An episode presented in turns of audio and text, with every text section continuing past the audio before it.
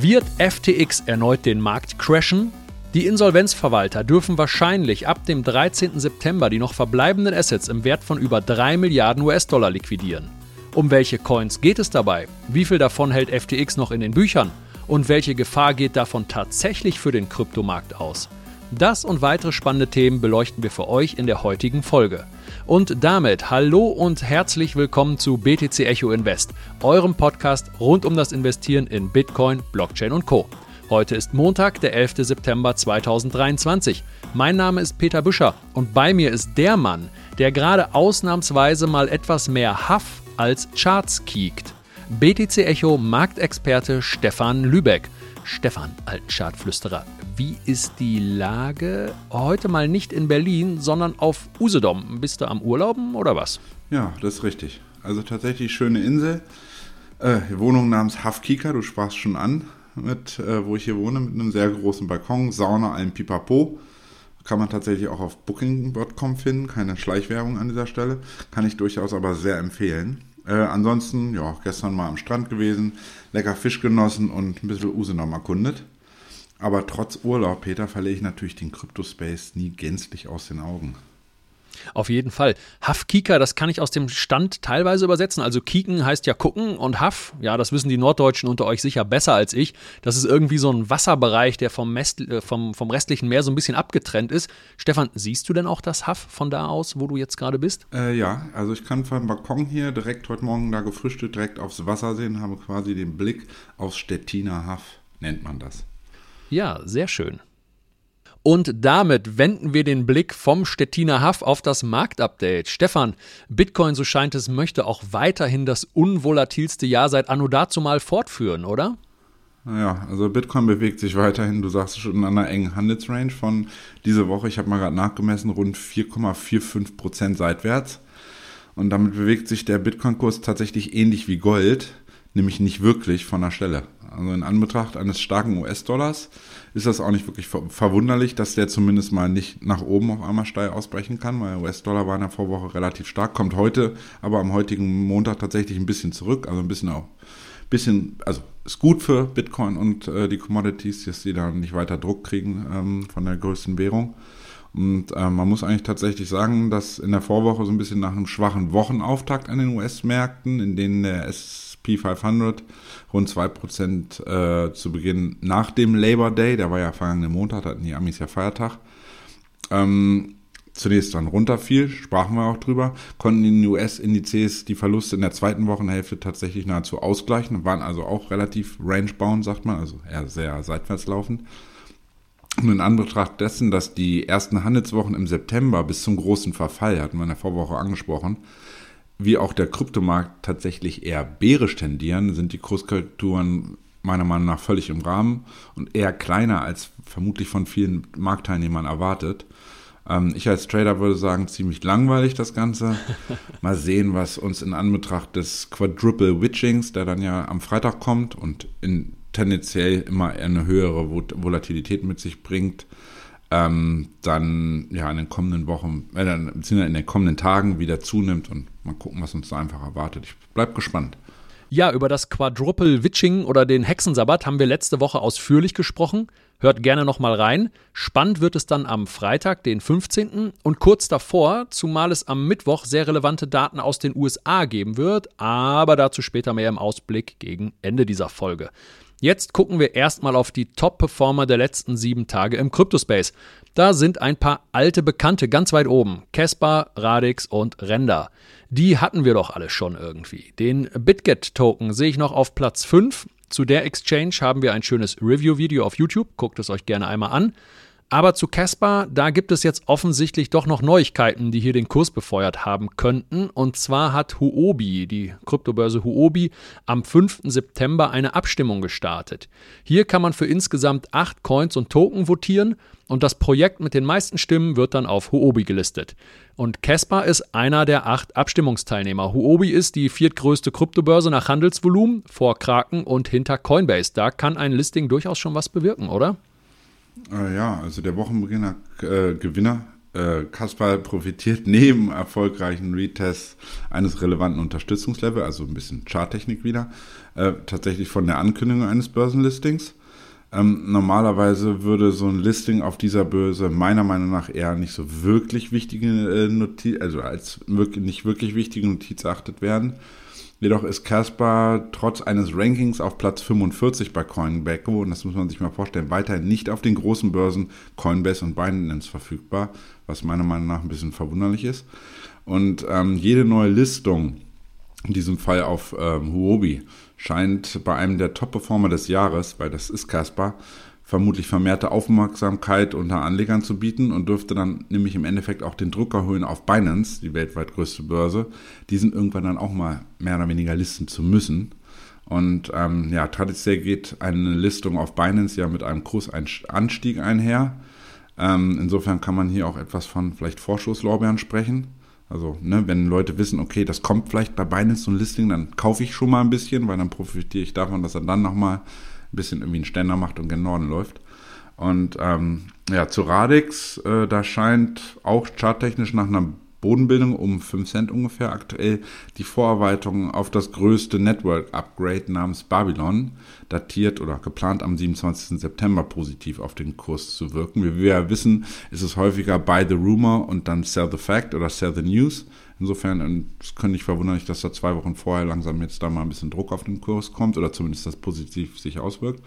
Und bei Render, du, da habe ich geguckt und das ist ja einer meiner Lieblinge, da ist er tatsächlich charttechnisch bedingt. Da hat er gut, war gut abverkauft von 2 Dollar runter auf, ich weiß gar nicht, 1,35 war das tief ungefähr. Und jetzt, da war eine solide Unterstützung und hat er mal eine Gegenbewegung gemacht. Ja, spannend. Okay, und dann jetzt noch der Blick auf die Verlierer. Ganz oben steht Rollbit, RLB. Da gab es die letzten Tage einiges an FAT oder negativen Meldungen, dass die Gründer mutmaßlich mit einem vorherigen Projekt in Verbindung gebracht werden, das wohl ein Rugpull war. Und auch gibt es wohl keine transparente Verifizierung der von Rollbit behaupteten Umsätze und Zahlen. Charttechnisch ist, charttechnisch ist das gerade eine sehr spannende Situation für Rollbit. Hier befindet sich der Kurs aktuell nämlich an der Nackenlinie eines Doppeltops also das ist ein Support und dieser Support, diese Nackenlinie, die, der ist nach wie vor intakt und hier wäre jetzt erstmal eine bullische Gegenreaktion zu erwarten. Sollte diese Unterstützung allerdings nicht halten, dann ist natürlich mit umso heftigerem Druck nach unten zu rechnen. Und ein weiterer Verlierer ist Gala. Hier scheint die juristische Zankerei der beiden Gründer, wir sprachen da glaube ich letzte Woche drüber, immer noch für Verkaufsdruck zu sorgen. Und dieser Druck hat jetzt für einen sehr unschönen Rekord gesorgt. Und zwar hat Gala ein neues Allzeittief markiert. Der Wert vom 30. Dezember 2022, der wurde unterboten und das lässt sich natürlich auch wunderschön im Chart ablesen, zum Beispiel auf Bybit. Also da habe ich die Zahlen her.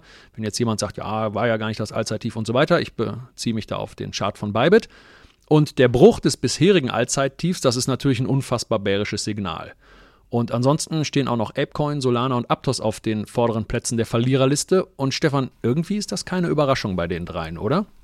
Ja, also bei allen drei Tokens dürften Token-Unlocks zumindest mal mitverantwortlich sein. Bei Apecoin sind es unter anderem 11% des Supplies, die am 17. September, also ne, kommende Woche, äh, unlocked werden. Ähm, das ist meiner Meinung nach nicht gerade wenig, also da kommt viel auf einen Schlag. Heißt natürlich immer nicht, dass die dann alle direkt auf den Markt geworfen werden. Aber das bedeutet einfach mal, wir kriegen viel mehr dazu und hatten wir ja mal erklärt, wenn momentan der Markt ist relativ umsatzschwach und dann kann es schon mal, dann antizipieren eigentlich die Anleger so ein bisschen, diese möglichen, ja, mehr an Coins, der da dazu kommt.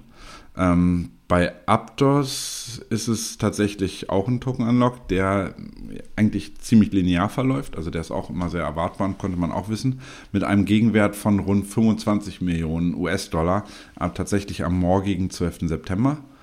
Und ja, wie Peter und ich in einer Podcast hatten wir ja schon mal das erklärt oder ein bisschen genauer aufgedröselt es ist halt, wie gesagt, oft so, dass der Kurs dann nicht an dem Tag, wenn die dann kommen oder ein, zwei Tage danach nochmal absagt, sondern immer so ein bisschen vor dem bevorstehenden Unlock, weil dann einfach Leute das so ein bisschen ähm, schon mal einpreisen, sage ich mal, den, die, die mehr, das mehr oder beziehungsweise die zusätzlichen Coins, die dann halt einfach auf dem Markt sind.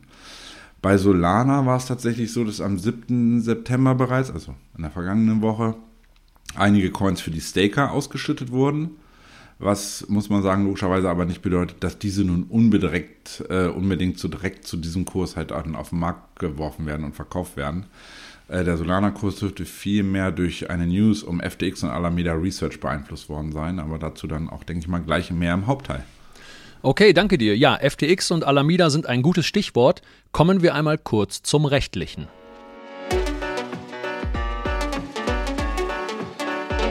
Achtung, dieser Podcast stellt keine Anlageberatung dar. Alle Aussagen dienen lediglich der Information und spiegeln die persönlichen Meinungen unserer Redakteurinnen und Redakteure wider. Und jetzt gerade wie von dir schon geteasert, unser Hauptthema. Der sehr wahrscheinlich anstehenden Liquidation von FTX verbliebenen Assets im Wert von über 3 Milliarden US-Dollar. Dieses Szenario verursacht zurzeit jede Menge Furcht und Schrecken im Kryptospace, weil zum Beispiel davon ausgegangen wird, dass wenn die Insolvenzverwalter von FTX das alles auf einmal auf den Markt werfen, einige Altcoins in den Keller und sogar noch tiefer abrauschen könnten, allen voran Solana. Doch wie berechtigt ist diese Sorge? Oder wird hier unnötig ein Schreckensszenario aufgebaut? Wir haben uns deshalb mal die Zahlen angeschaut und alles für euch aufgedröselt. Starten wir mit einem Überblick über die zu liquidierenden Assets. Deren Wert wurde am 17. Januar dieses Jahres taxiert. Das ist schon eine Weile her, der Markt hat sich seitdem bewegt. Solana hat seitdem 22% an Wert verloren. FTT über 60% Wertverlust. Das sind also am 17. Januar mit 685 Millionen Zoll und 529 Millionen FTT die beiden größten Positionen. Die 268 Bitcoin haben hingegen seitdem, seitdem um fast 23 Prozent zugelegt und Ethereum ist mit 90 Millionen in den Büchern und hat sich eigentlich kaum verändert. Die Nummer 2 der Kryptowährung kommt da lediglich auf 1,5 Prozent plus in diesem Zeitraum. Und jetzt herrscht da jede Menge Angst, dass durch die Verkäufe der Markt gecrasht wird. Stefan, was ist denn da los? Also erstmal 685 Millionen Zoll, dann hätte ich auch ein bisschen Angst. Das sind tatsächlich in US-Dollar. 685 Millionen US-Dollar in Zoll. Ja, stimmt. Und ich habe auch 268 Bitcoin gesagt, aber es sind auch 268 Millionen in Bitcoin, ne? Ähm, das ist Das ist die Hitze. Das ist die Hitze. Hier in Köln sind es 31 du, Grad. Ich, die wollte ich gerade sagen. Du, deswegen habe ich das gerade nochmal aufgegriffen. Hier sind tatsächlich angenehme mit einem leichten Wind, so 28, 29 Grad, lässt sich gut aushalten. Aber gehen wir mal drauf ein, was da jetzt überhaupt los ist und wo die Angst dann im Endeffekt vieler Leute auch in der Twitter-Community herkommt. Denn die läuft gerade heiß seit ungefähr einer Woche und spekuliert tatsächlich wild, ob dieses zu einem Sell-off am Markt führen könnte. Nun aber muss man nochmal sagen, der Reihe nach. Der Insolventenverwalter und neue CEO von FTX und der Eingesetzte von, und Alameda Research, Ray der Dritte, schöner Name, plant ab 3. September, äh, 13. September sukzessive die Coinbestände des insolventen Firmengeflechts zu verkaufen. Dieses hat FTX am zuständigen Gericht in Delaware, der Steueroase in den USA, beantragt. Ähm, die Einspruchsfrist war am 6.9. schon bereits abgelaufen. Sollten die Richter diesen dann am 13. September, also jetzt Mittwoch, äh, tatsächlich stattgeben, könnte FTX somit zeitnah beginnen, erste Coins zu verkaufen. Hintergrund ist unter anderem auch, dass sich die Kosten für die Insolvenzverwalter sowie die hunderte von Beratern, Experten, Anwälten und so weiter jeden Tag auf rund eine Million US-Dollar belaufen. Und diese Rechnungen müssen dann natürlich irgendwann auch mal bezahlt werden. Ja, eine Million US-Dollar pro Tag, das klingt nicht nur absolut nach viel Geld, sondern das ist auch relativ gesehen sehr viel Geld. Zum Vergleich daher einmal eine andere Pleite, die Enron-Pleite aus dem Jahr 2001. Und Enron, ja, gut, okay, FTX war riesengroß, aber Enron war damals der größte Konzern der USA oder einer der größten US-Konzerne. Es war ein Energieanbieter mit etwa 22.000 Mitarbeitern. Und nach dieser Kennziffer der Mitarbeiter und auch nach dem Umsatz war Enron ungefähr 100 mal größer als FTX. Und die Abwicklung der FTX-Pleite kostet aber, wenn man sie mit den derzeitigen Kosten so weiterlaufen lässt und sie dann zwei Jahre dauert, kostet das am Ende bei FTX 800 Millionen US-Dollar. Inflationsbereinigt, also Enron war halt 2001, FTX jetzt, inflationsbereinigt sind das dann circa drei Viertel der Enron-Kosten, ja, obwohl Enron hundertmal größer war. Da scheinen sich die Anwälte und weitere Juristen ganz schön die Taschen voll zu machen und am Ende zahlen das alles die ohnehin schon geschädigten Kunden von FTX. Nu, das sind echt schon irre Werte. Also Inflation hin oder her. Äh, man muss jedoch tatsächlich ein bisschen berücksichtigen, dass der FTX-Gründer Sam Bankman-Fried, wir kennen ihn alle, ein ja wirklich undurchsichtiges weltweites Firmengeflecht von roundabout, ich hatte da eine Zahl von 150 Unternehmen im Kopf aufgebaut hatte. Und der eingesetzte CEO, Ray der Dritte, der damals auch tatsächlich die Enron-Abwicklung geleitet hat, Ach, will das Firmengeflecht von FTX schnellstmöglich abwickeln um logischerweise den geschädigten Kunden zeitnah zumindest einen Teil der verlorenen bzw. eingefrorenen Gelder auszahlen zu können. Auch in Deutschland sind ja einige ehemalige Kunden betroffen. Ich persönlich weiß tatsächlich sogar von mehreren Fällen, wo Leute sechsstellige Summen durch die FTX-Pleite verloren haben. Oh ja, sechsstellig ist natürlich bitter. Mein Schaden durch FTX, also wir haben ja hier schon mal drüber gesprochen, ist sehr überschaubar.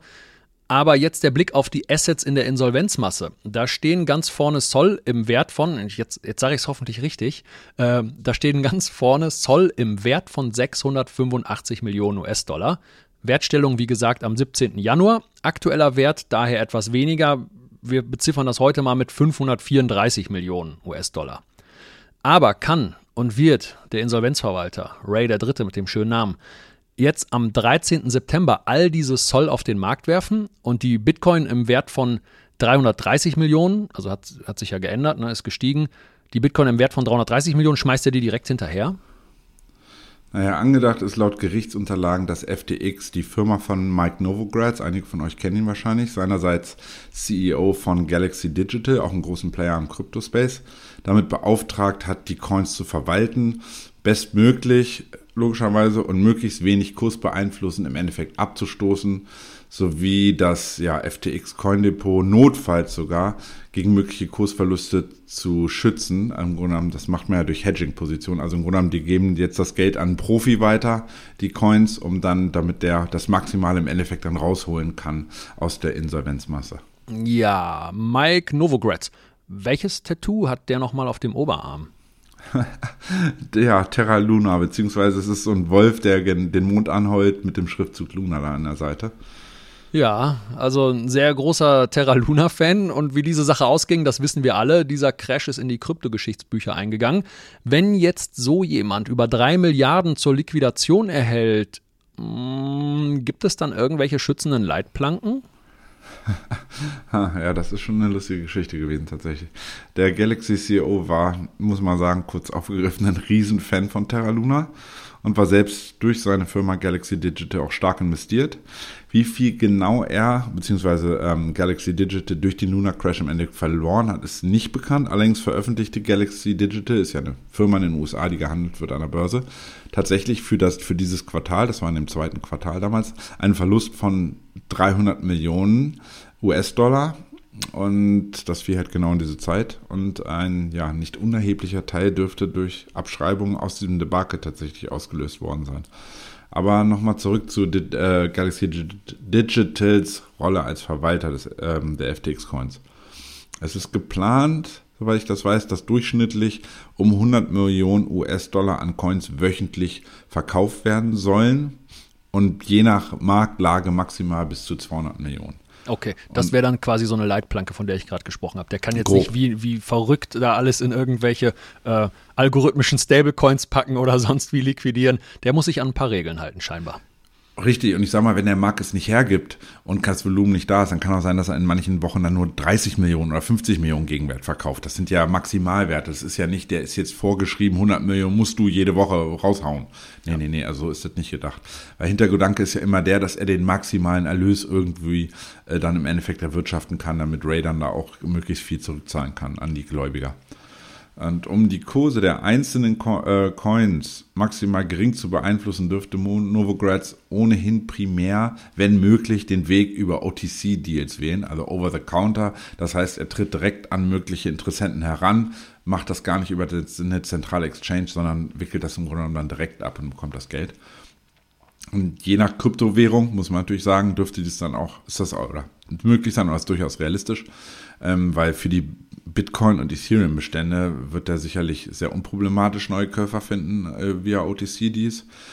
Ähm, einzig für den riesigen Stack an ja, FTT-Coins, also das war der ehemalige eigene, äh, hauseigene Coin von der Börse FTX, dürfte es wahrscheinlich hingegen eher schwer bis unmöglich werden, überhaupt Käufer zu finden, weil äh, ich meine, wer will die Dinger noch haben? Ne? Also das ist ja quasi ein Totalverlust. Ja, ich habe da auch noch ein paar FTT im Angebot.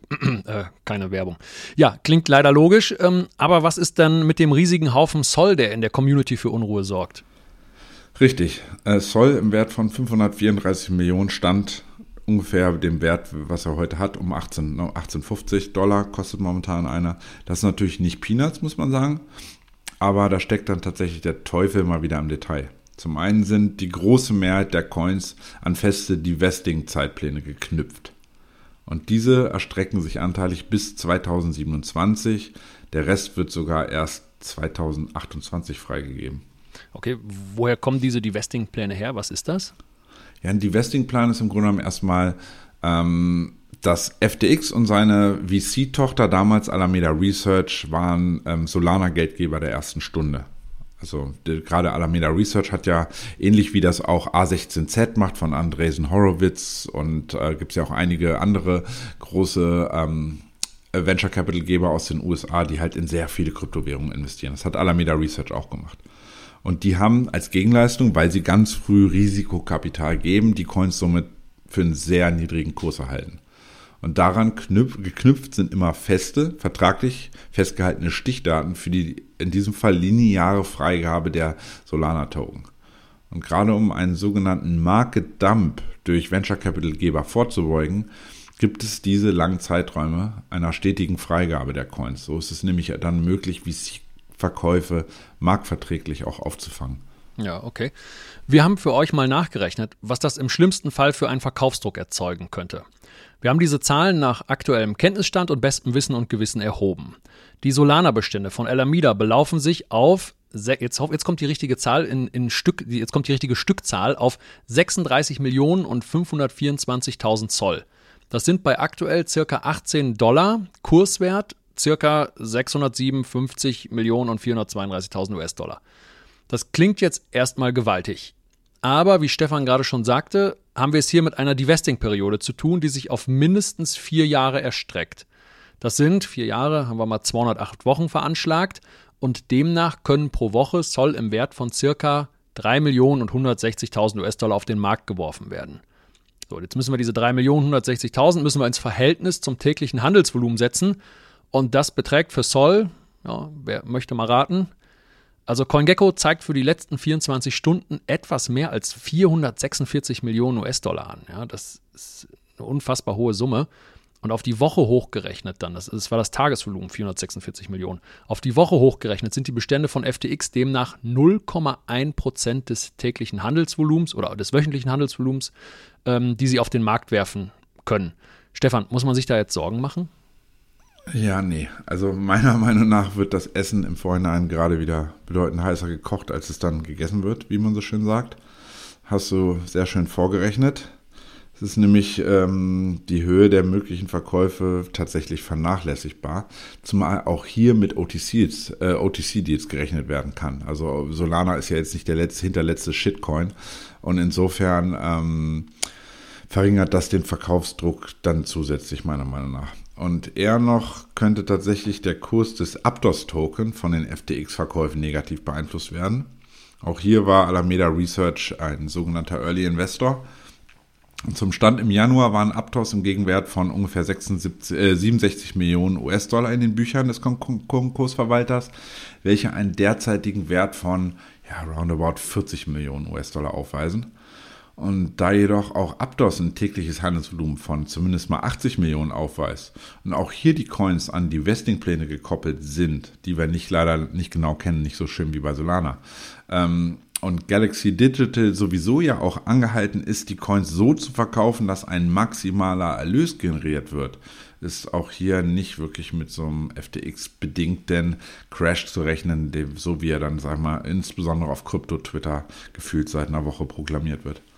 Okay, klingt erstmal entspannt. Ich merke es gerade selber, wir haben für, für Sol haben wir zwei verschiedene Werte genannt. Wir haben einmal 534 Millionen US-Dollar genannt und einmal 657 Millionen, aber ich habe es gerade nochmal nachgerechnet. Wenn man die 36 Millionen Zoll oder 36 Millionen 524 mal 18 Dollar nimmt, was der heutige Kurswert ist, dann kommt man auf 657 Millionen US-Dollar ja, oder 657 Millionen und 432.000. Aber gut, ist jetzt auch gehopst wie gesprungen, ob es dann 0,15 oder 0,09 sind oder so. Also du sagst es ja gerade, das kann man alles vernehmen vernachlässigen. Ne?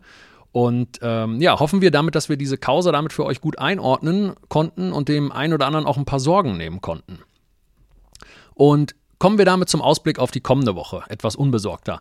Vorher noch der Hinweis, dass man unser Format auf allen gängigen Plattformen wie Spotify oder Apple Podcast auch abonnieren kann. So verpasst ihr keine Folge mehr. Außerdem freuen wir uns immer über Lob und Kritik in den Kommentaren. Ihr könnt ja jetzt heute noch mal ein paar Zahlen, Kritiken loslassen, so könnt ihr gerne noch mal selber nachrechnen. Und ähm, nicht minder wichtig der Hinweis, dass ihr unsere Paywall BTC Echo Plus für nur 1 Euro im ersten Monat testen könnt. Der Link dahin lautet btc-echo.de/slash shop und den findet ihr auch in den Shownotes. Jetzt aber der Ausblick auf die kommende Woche und die wichtigsten Termine. Stefan, was steht in den nächsten Tagen an? Ähm, ja, also in dieser Woche stehen zunächst die neuen US-Inflationsdaten am Mittwochnachmittag im Blick der An Anleger, 14.30 Uhr wie immer, traditionell. Und äh, hier wird es spannend zu sehen sein, ob diese weiter rückgängig sind, also übergeordnet. In, sagen wir in den ersten sieben Handelsmonaten, acht Monaten waren sie eigentlich sukzessive ähm, rückläufig. Oder wie im Vormonat, also jetzt den letzten Berichtszeitraum, war es tatsächlich so, dass sie wieder von 3%, ich meine auf 3,2% wieder minimal hochgegangen waren wird man mal sehen, was da passiert. Ist da die Tendenz, war das ein einmaliger Ausreißer nach oben oder geht es dann jetzt im Endeffekt wieder ein bisschen nach oben, was Herr Paul ja auch immer gesagt hat. Er hat gesagt, die 2%, das ist ja deren Ziel, zu erreichen, wird bedeutend schwerer sein, äh, als sozusagen von 8 auf 4 die Inflation runterzubekommen. Ähm, am Donnerstag äh, steht dann tatsächlich mal wieder die EZB im Mittelpunkt. Also Frau Lagarde, die EZB-Chefin, verkündet um 14.15 Uhr die Leitzinsentscheidung für Europa. Ähm, hier wird tatsächlich von den Marktbeobachtern momentan mit einer Pausierung gerechnet und der Leitzins in Europa könnte weiter bei 4,25 Prozent verharren. Sollte die EZB den Zinssatz hingegen wieder erwarten, auch weil die Inflation ja weiterhin sticky ist in Europa, tatsächlich dann wieder weiter erhöhen, ist mit größeren Bewegungen am klassischen Markt womöglich zu planen, welche auch den Kryptomarkt mit erfassen könnten. Ähm, zudem ist vielleicht auch ein Fingerzeig dafür, ob die FED in der Woche da drauf, ich meine am 20. September, bei ihrer eigenen Leitzinsentscheidung dann nämlich womöglich doch tätig, äh, tätig wird oder aber wie 93 Prozent der Marktteilnehmer aktuell denken, den Leitzins unverändert lassen wird. Kurz danach am Donnerstag, also im Grunde um 14.15 Uhr, Leitzins, Leitzinsentscheidung. 14.45 Uhr ist dann die Pressekonferenz von Frau Lagarde, kann man auch mal live einsehen. Und dazwischen noch eingeklemmt um 14.30 Uhr die neuesten Erzeugerpreise für die USA. Und ähm, ja, die Entwicklung der aktuellen Verbraucherpreise, also am Mittwoch, und Erzeugerpreise am den Donnerstag, ähm, könnten die FED nämlich bei ihrer Entscheidung ebenfalls dann noch kurzfristig beeinflussen, wenn es da wirklich stärkere Verschiebungen geben sollte. Stichpunkt zum Beispiel Energiepreise. Also wie wir wissen, Ölpreise sind momentan sind wieder relativ stark gestiegen und sowas hat dann natürlich auch mal einen Einfluss auf Verbraucher- und Erzeugerpreise. Und ähm, so dann kommt es dann am Freitag, hatten wir in der Vorwoche ja im Grunde genommen eine große, hatten wir ja mal ordentlich für euch aufgedröselt, zu dem besagten großen Verfall an den weltweiten Börsen werden halt, wie gesagt, Termingeschäfte und Derivate abgerechnet. Und das führt oder statistisch und traditionell bedingt tatsächlich zu größeren Kursbewegungen an den Märkten. Und das könnte wiederum dann auch ähm, Auswirkungen auf Krypto haben. Gut, dann gib uns bitte einmal die konkreten Kursziele für Bitcoin auf der Oberseite. Du, tatsächlich gibt es nicht wirklich so viel Neues zu berichten. Also solange Bitcoin weiterhin das Verlaufstief im Spot bei 25.200 Pi mal Daumen verteidigt und der Future-Kurs, wie in der Vorwoche angesprochen, das Szenario eines Doppelbodens nicht verletzt, fungiert der Bereich um 26.300, 400 äh, unverändert als erste Hürde auf der Oberseite. Ähm, dieses Kursniveau hatte Bitcoin ja auch tatsächlich am vergangenen Freitag, also vor drei Tagen, auch einmal touchiert, scheiterte jedoch daran und äh, sich ja wirklich nachhaltig darüber äh, oberhalb zu stabilisieren. Ich glaube, 457 oder so war das, war das Spike hoch da am Freitag. Und dementsprechend ist erst eine Rückeroberung dieses Bereichs, ähm, ja, im Endeffekt, oder ergibt diese Rückeroberung dieses Bereichs dann ein neues Kursziel auf der Oberseite um 26.850.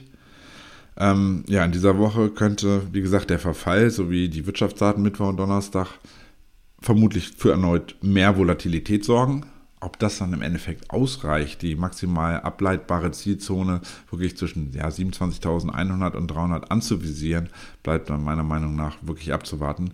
Dafür müsste vor allem dann auch etwas Überraschendes passieren, irgendwie auf der Wirtschaftsseite und der US-Dollar äh, spätestens ab der Wochenmitte am bestenfalls deutlicher abgeben.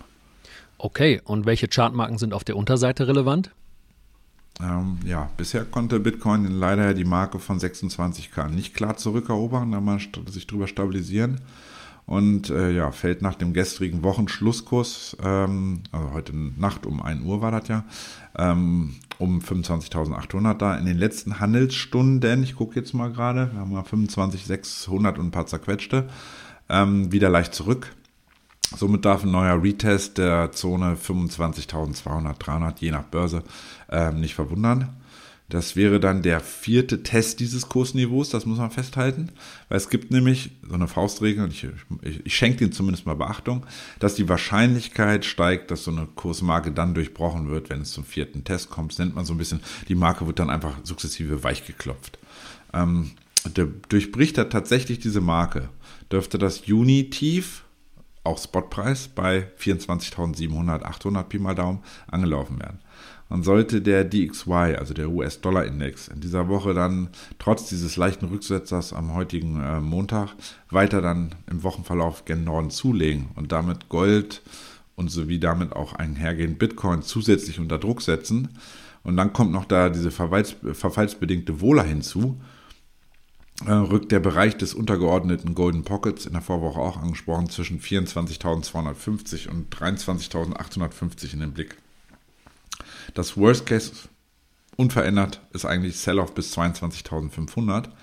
Ob die Bären aber wirklich derartigen Druck erzeugen können, werden wir tatsächlich sehen. Also gefühlt, und das ist wirklich meine persönliche Meinung und Erfahrung, wirkt es irgendwie so ein bisschen so, auch jetzt bei diesem letzten Rücksetzer in diesem Bereich da um die 325.300, 400, als irgendwie, es wäre, ich nenne die immer Geisterhand, also größere Player sind das, einen nachhaltigen Sell-off irgendwie verhindern wollen. Zumal, und das hatten wir in der Vorwoche auch, in der Vorwoche ja auch angesprochen, einige Wale in den letzten Augustwochen ja selbst deutlicher tätig geworden sind und äh, Bitcoin im Gegenwert von rund 1,5 Milliarden akkumuliert hatten, US-Dollar. Hier, wir müssen tatsächlich äh, statistisch gesehen ja, hatten wir in der Vorwoche auch angesprochen, diese Woche noch überstehen, um dann in eine vielleicht etwas rosigere zweite September, äh, Septemberhälfte nach dem Verfallstermin blicken zu können. Okay, also noch ein paar Tage Daumen drücken. Und damit kommen wir auch zu unserer Bitcoin-Wette. Der Cryptospace blieb von unseren Einschätzungen zum Glück verschont, denn weder deine 24.765 noch meine 25.100, die wurden abgeholt. Allerdings gab es nach oben auch keine nennenswerten Zuckungen. Bitcoin eiert mehr oder weniger, du hast es ja am Anfang schon beschrieben, in ungefähr einer 1000 Dollar Range seitwärts. Und dieses Mal lehne ich mich zuerst aus dem Fenster und ich bleibe weiter bärisch. Ich vermute, dass Bitcoin sich mindestens noch die Liquidität unter den jüngsten Tiefs im Tageschart abgreift und die 25.218 US-Dollar anläuft. Ähm, da bin ich tatsächlich, ich wünsche es wäre anders, ähm, tatsächlich bei dir, glaube ich, weil die 26.300, dieser Abprall da jetzt am Freitag, der war schon wieder deutlich. Das war so irgendwie, das, das spikte hoch und ging direkt wieder runter. Dementsprechend, ähm, solange wir da oben nicht rauskommen, kann man das, muss man getrost leider erstmal gen Süden gucken. Und sollte Bitcoin dieses, dieses Tief bei ja, 25, 200, 300, wie auch immer, äh, aufgeben, denke ich allerdings, dass wir dann nochmal einen Spike tiefer gehen. Da glaube ich, da schlagen wir deine 25, 218 dann mal doch weg. Und da bleibe ich dann bei der 24.700 plus minus paar Dollar. Top, die Wette gilt. Und damit bedanken wir uns für eure Aufmerksamkeit und wünschen einen guten Start in die neue Handelswoche. Ja, eine sonnige Woche und immer einen Stop-Loss unter der Position.